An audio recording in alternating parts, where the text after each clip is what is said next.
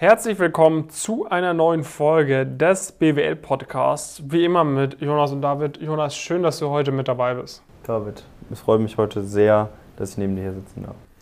So, in der heutigen Folge des BWL Podcasts wollen wir mal über unsere fünf Gründe fürs Investmentbanking sprechen. Ja, also man muss natürlich hinzusagen, Jonas, du hast eine Station im M&A gemacht gehabt ähm, hat sich da am Anfang vom Studium hin orientiert. Ich meine, äh, mein, mein UBS-Praktikum ging auch schon stark in die Richtung Banking, war damals noch nicht im, im reinen Investment-Banking natürlich. Ich hatte auch bei dem einen oder anderen Projekt äh, Schnittpunkte mit, äh, mit der IBD.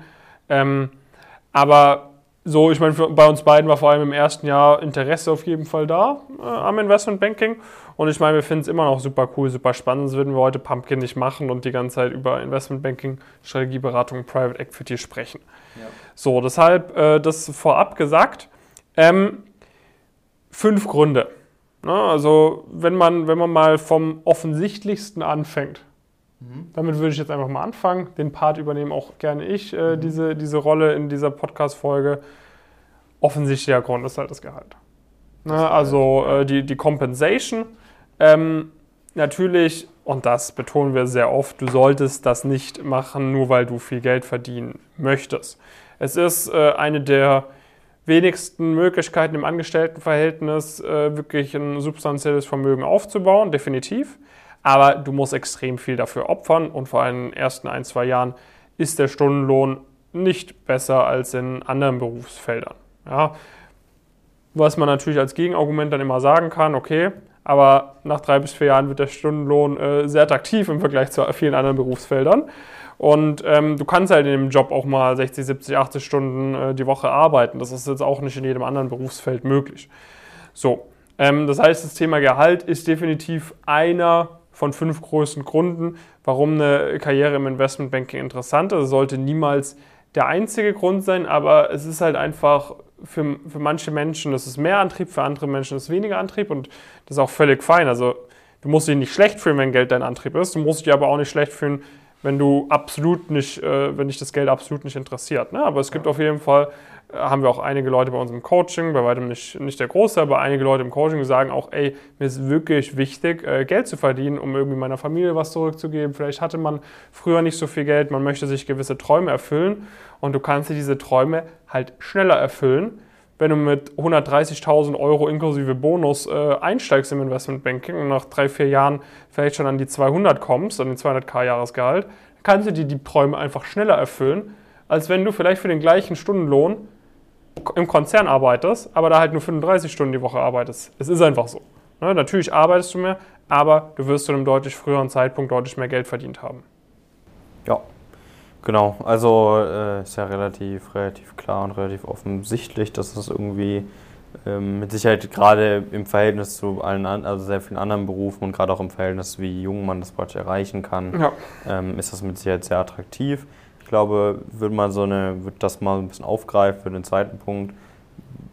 Die Logik, warum man so viel Geld äh, verdient, ist praktisch, dass man an sehr wichtigen Problemstellungen arbeitet weil das Geld wird ja nicht einfach, fliegt nicht einfach vom Baum oder so, sondern äh, das Geld wird des, also so viel Geld wird deswegen verdient, weil ähm, die Investmentbanken auch so viel Geld bekommen äh, und so viel Geld letztendlich auch verlangen können, weil sie an enorm wichtigen Prozessen im Unternehmen arbeiten. Also so ein MA-Prozess ist immer Chefsache, ist immer Managementsache. Ähm, kommt natürlich ein bisschen von die, auf die Größen an, aber so grundsätzlich eigentlich die allermeisten MA-Transaktionen sind irgendwie Vorstandsebenen, äh, Themen, ähm, die enorm hohe Priorität genießen, wo Leute sehr viel Zeit investieren, weil sie einfach sehr definierend praktisch für die Zukunft von einem jeden Unternehmen äh, sind und potenziell, oder potenziell sein können. Und dadurch äh, hast du einfach was, wo du weißt, okay, der, der Impact und so weiter, das, was du da machst, das ist enorm wichtig. Da hängt enorm viel Geld, enorm viel Fokus von der Volkswirtschaft, enorm viele Arbeitsplätze, äh, enorm viele Zukunften einzelner Personen dran. Ähm, du hast wirklich Impact mit dem, was du, was du machst. Natürlich ist am Anfang so, dass du innerhalb von diesem Prozess jetzt eher ein kleineres Zahnrad bist, aber auch einzelne Änderungen, die praktisch, weil du bist letztendlich hat so ein Team natürlich auch nicht unendlich viele Leute. Ne? Es können auch durchaus sehr, sehr kleine Teams äh, sein, die äh, sehr große Transaktionen praktisch begleiten. Und äh, da ist es natürlich so, dass du zwar ein kleines Zahnrad bist, aber der Gesamtprozess so einen großen Effekt hat auf, äh, auf viele Sachen, dass du praktisch vielleicht relativ im Verhältnis zu Teammitgliedern und so weiter weniger Impact hast, aber im Verhältnis absolut gegenüber so gut wie jeder anderen Berufsgruppe ein viel, viel größeres, äh, viel, viel größeren Impact, auch gesellschaftlicher Natur, äh, hast, wie eine Person zum Beispiel, die, die vielleicht äh, schon direkt, wo man direkt viel Verantwortung übernimmt, aber für einen Prozess und so weiter, der kaum eine Rolle spielt. Ja. Und auf der anderen Seite natürlich äh, das, was du beschrieben hast, ne, bei, bei den großen Bulge Bracket Investmentbanken etc., wenn es um wirklich große Deals geht, wo man mit verschiedenen Teams von verschiedenen Kontinenten dann auf einem Deal drauf ist beispielsweise, aber auch auf dem anderen Extrem, wenn du in einer kleineren Boutique äh, mitarbeitest, wo dann vielleicht mal ein Deal nur über äh, 40 Millionen 200 Millionen oder so geht, das ist natürlich auch so eine Riesensummen natürlich, wo es dann darum geht, Lebenswerke zu verkaufen von irgendwelchen Unternehmern etc. So, da ist es dann vielleicht kein absoluter Milliardendeal, aber dennoch geht es da darum, äh, so, äh, ich meine, wir kennen es, wir haben jetzt ein Unternehmen zwei Jahre und das bedeutet einem schon extrem viel. Ja. Wenn du 50, 60 Jahre ein Unternehmen aufgebaut hast und möchtest, dass das in guten Händen weitergeführt wird, so, dann ist das für dich auch dein Leben und das vertraust du dann dem Investmentbanker eben auch an und da erwartest du dann von deinem Investmentbanker absolute Professionalität, absolute Topleistung mhm. und du bezahlst sie dementsprechend eben auch, weil das kannst du einfach nicht von einem 0815 Menschen erwarten, dass sie dir so ein Commitment entgegenbringt, am Wochenende für dich arbeitet, um 1 Uhr nachts dir noch eine E-Mail schickt, um was fertig zu machen. Ja. Das gehört einfach dazu. Ja. Genau, also der, der nächste Punkt, der da relativ nah dran ist, den wir aber jetzt vielleicht so ein bisschen rausnehmen können, ist das Thema inhaltliche Arbeit klar, auch da ist es jetzt initial so, dass man, da gibt es ja dieses typische ähm, Monkey-Business-Thema und so weiter. Also ist mit Sicherheit nicht jede einzelne Aufgabe, die man, äh, die man initial bekommt, äh, hochrelevant, hochspannend, aber du bist halt Teil von einem sehr spannenden Prozess. Und dann ist es halt immer, wenn man da gut Zugang findet, und das finden die meisten Leute, hat man halt die Möglichkeit, wirklich enorm viel mitzunehmen, enorm viel zu lernen, äh, enorm spannende Projekte zu machen, enorm vielseitige äh, Projekte, äh, sehr internationale Projekte. Also wirklich auch rein inhaltlich auf einer Ebene, wenn einen das antreibt, kann das wirklich ein sehr, sehr spannender ähm, Bereich sein, wo man einfach super cooles Exposure hat. Das ist ja nicht umsonst so, dass die Leute, die da arbeiten, praktisch auch relativ schnell irgendwie potenziell andere Schritte machen können und so weiter und so fort. Das liegt ja alles daran, dass man halt hochrelevante, hochinteressante äh, Aufgaben ähm, bearbeitet. Letztendlich hängen, ist das ja auch meistens sehr eng miteinander verknüpft. Meistens sind die hochrelevanten Aufgaben auch oft die hochinteressanten. Und das ist in diesem Fall auf jeden Fall auch so. Ja. Daraus, das hast du auch gerade schon kurz angesprochen, kommt auch so ein bisschen der nächste Grund, Exit-Möglichkeiten. Mhm. Also die Karrieremöglichkeiten. Du arbeitest an super relevanten Deals mit, du, du lernst extrem viel in dieser Zeit, du arbeitest natürlich auch viel, Ne, aber auch dadurch hast du innerhalb von drei Jahren eine, eine Lernkurve, was du sonst in sieben Jahren hättest, weil es einfach völlig zusammengepresst ist, sozusagen, deine Arbeitszeit auf diese drei Jahre. Ja. Ähm, das heißt, die Exit-Möglichkeiten sind auch extrem attraktiv und da kannst du dann immer mehr dahingehend zu optimieren, was dir wirklich wichtig ist. Ne? Jetzt, wenn wir über einen Berufseinstieg im Investmentbanking sprechen, natürlich gibt es auch Investmentbanken, Boutiquen, wo du vielleicht eine bessere Work-Life-Balance haben wirst, aber am Ende des Tages so ist bei, bei jeder Firma plus minus gleich. Ne? Gehalt ist top, äh, dafür sind die Arbeitszeiten nicht gut, äh, die, die Deals sind bei den Bulge Brackets mehr oder weniger das gleiche, die Deals sind bei den Mid-Market-Boutiquen mehr oder weniger das gleiche. Team ist natürlich jeweils sehr individuell, ähm, aber überall hast du die, die gleichen Nasen, sage ich mal, von den gleichen Unis etc. Ähm, so, und dann hast du das mal drei, vier Jahre gemacht. Man kann sagen, okay, entweder das gefällt mir super cool in der Branche, ich bleibe bei der Firma, ich wechsle zu einer anderen Firma, ich gehe hoch, ich gehe runter.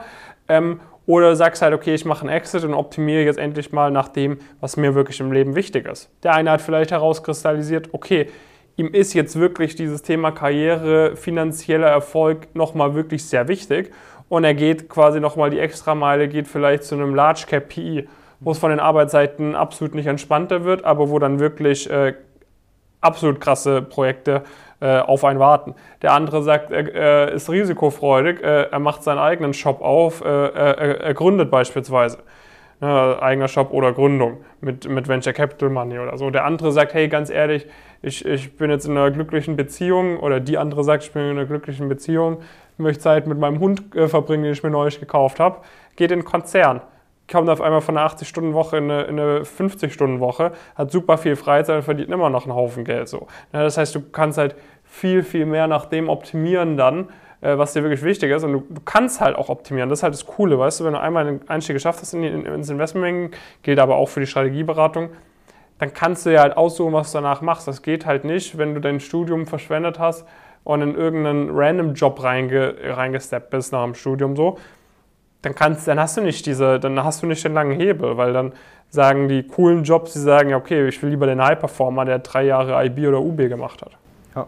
ja, genau, du hast einfach super viele, dadurch, dass du halt diese ganzen Punkte vorher hast, hast du halt ein super cooles äh, und relevantes Skillset, was viele Unternehmen unterschiedlichste Arten und Weisen irgendwie, irgendwie interessant finden. Und äh, dadurch kannst du halt super das nochmal hervorstellen oder äh, das nochmal sicherstellen, was dich halt besonders stark irgendwie interessiert, was dich besonders stark reizt ähm, und kannst da super, äh, super raus äh, optimieren. Ähm, Jetzt der, haben wir vier Punkte, ne? Genau, der letzte Punkt wäre aus meiner Sicht noch so ein bisschen ähm, das Thema Umfeld, Netzwerk und so weiter. Die Punkte, ihr merkt, sie sind natürlich alle irgendwie miteinander connected. Ähm, das Coole im Investmentbanking, auch in den anderen Bereichen, die wir irgendwie, auf die wir uns fokussieren, ist, dass du mit enormen ehrgeizigen, enorm motivierten, enorm intelligenten Leuten zusammenarbeitest und äh, so die Möglichkeit hast, zum einen von diesen Tag für Tag zu lernen. Das ist ein enormer Hebel dahingehend, wie man sich selbst auch weiterentwickelt. Ähm, und zum anderen aber auch mit denen lebenlang connected zu sein. Das heißt, wenn du einmal in diesem Bereich äh, warst, in aller Regel bist du in der Lage, gewisse Leute kennenzulernen. Und diese Leute erzielen ja auch, die haben ja auch diese ganzen Vorteile, die wir eben besprochen haben. Das heißt, du hast einfach dadurch langfristig einen krassen Effekt, dass halt diese Leute ähnliche Schritte gehen und so weiter, wie, äh, wie du auch. Und dadurch äh, tun sich natürlich sehr coole, sehr starke Chancen äh, auf. Genau. Ähm, warum haben wir die heutige Folge gemacht? Nur wir werden äh, nächsten Sonntag ähm, am 30. Januar mal wieder ein Webinar machen. Und zwar geht es diesmal darum, was du während deines Studiums machen kannst, um danach im Investmentbanking einzusteigen. Das heißt, wenn du nach dem Studium reinkommen möchtest zu einer Top-Investmentbank, zu einer Elite-Boutique wie Lazar etc., dann ist es einfach wichtig, dass du herausstehst aus dem Master der Bewerber, dass du dir ein Top-Profil aufbaust mit relevanten Praktika, mit sehr guten Noten, mit Engagement etc. Und wir werden in unserem Webinar auf all diese Themen mal ganz genau eingehen. Das heißt, du wirst mit vielen, wir werden mit vielen Mythen aufräumen, äh, wie gut muss wirklich die Uni sein, wie gut müssen wirklich die Noten sein, welche Praktika brauchst du wirklich. Ja. Das wirst du lernen. Und du wirst natürlich lernen, okay, wie gehst du da bestmöglich vor? Das heißt, wir werden äh, beispielsweise den Fall skizzieren, okay, du bist ja noch am Anfang vom Studium, vielleicht nach dem Abitur, du hast wirklich noch die komplett grüne Wiese offen. Wie geht denn der schnellstmögliche Weg da rein? Wir werden aber auch über den Fall sprechen, okay, äh, ab wann ist es wirklich zu spät, ab wann schafft man es nicht mehr da rein? Und wenn du ganz kurz davor stehst, dass es zu spät ist, was kannst du denn dann noch für Schritte einleiten? Ne? Weil wir haben auch oft es gesehen, dass Leute vielleicht nicht den geradlinigsten Weg hatten bis zum Ende vom Bachelor, aber dann dennoch die Kurve quasi in Anführungszeichen gekratzt haben und dann noch den Weg dort reingeschafft haben. Und auch das werden wir aufskizzieren. Das heißt, diese beiden Extreme und alles, was natürlich dazwischen ist, werden wir sowieso abhandeln. Du kannst Fragen stellen, es wird live sein. Das heißt, du kannst live deine Fragen stellen. Wir werden wieder ein paar Teilnehmerinnen und Teilnehmer aus dem Coaching einladen. Es werden sonst noch Gäste kommen, die bei Bulge Brackets etc. arbeiten. Äh, das, das werden Überraschungsgäste sein. Das heißt, es wirst du dann erst live im äh, Webinar sehen. Äh, es wird von dem Webinar keine Aufzeichnung auf YouTube oder so gehen. Das heißt, sei live dabei, sicher dir deine Plätze oder sicher dir deinen Platz. Wir haben auch nur eine begrenzte Anzahl an freien Plätzen. Ja. Den Link zur Anmeldung vom Webinar, den findest du unten in der Beschreibung vom Podcast. Alternativ gehst du einfach auf pumpkincurious.com-webinar. Ähm, also einfach die Website Slash eingeben und dann Webinar eingeben und dann kommst du direkt auf die Seite, wo du dich kostenfrei registrieren kannst. Super simpel und dann kannst du da am Sonntag ab 11 Uhr kostenfrei live mit dabei sein, Fragen stellen. Wir können auf deine individuelle Situation eingehen und dir eben ganz genau aufzeigen, was für dich auch zu tun ist, wenn du nach dem Studium bei einer Top-Investmentbank reinkommen möchtest. Genau, also da solltest du auf jeden Fall dabei sein. Das ist alles, alles kostenfrei. Ich glaube, in der, an der oder um die Uhrzeit ist jetzt sowieso hat man in aller Regel jetzt nicht so viel zu tun. Also nutzt die Zeit da auf jeden Fall, äh, sei da live mit dabei und du wirst es auf jeden Fall definitiv äh, nicht bereuen. Yes. So, das war's mit der Folge und äh, jetzt freuen wir uns natürlich, äh, wenn du äh, Pod den Podcast abonnierst, falls du noch nicht gemacht hast und äh, dann auch live beim Webinar mit dabei bist, fleißig. Bis dahin, viele Grüße, Jonas und David.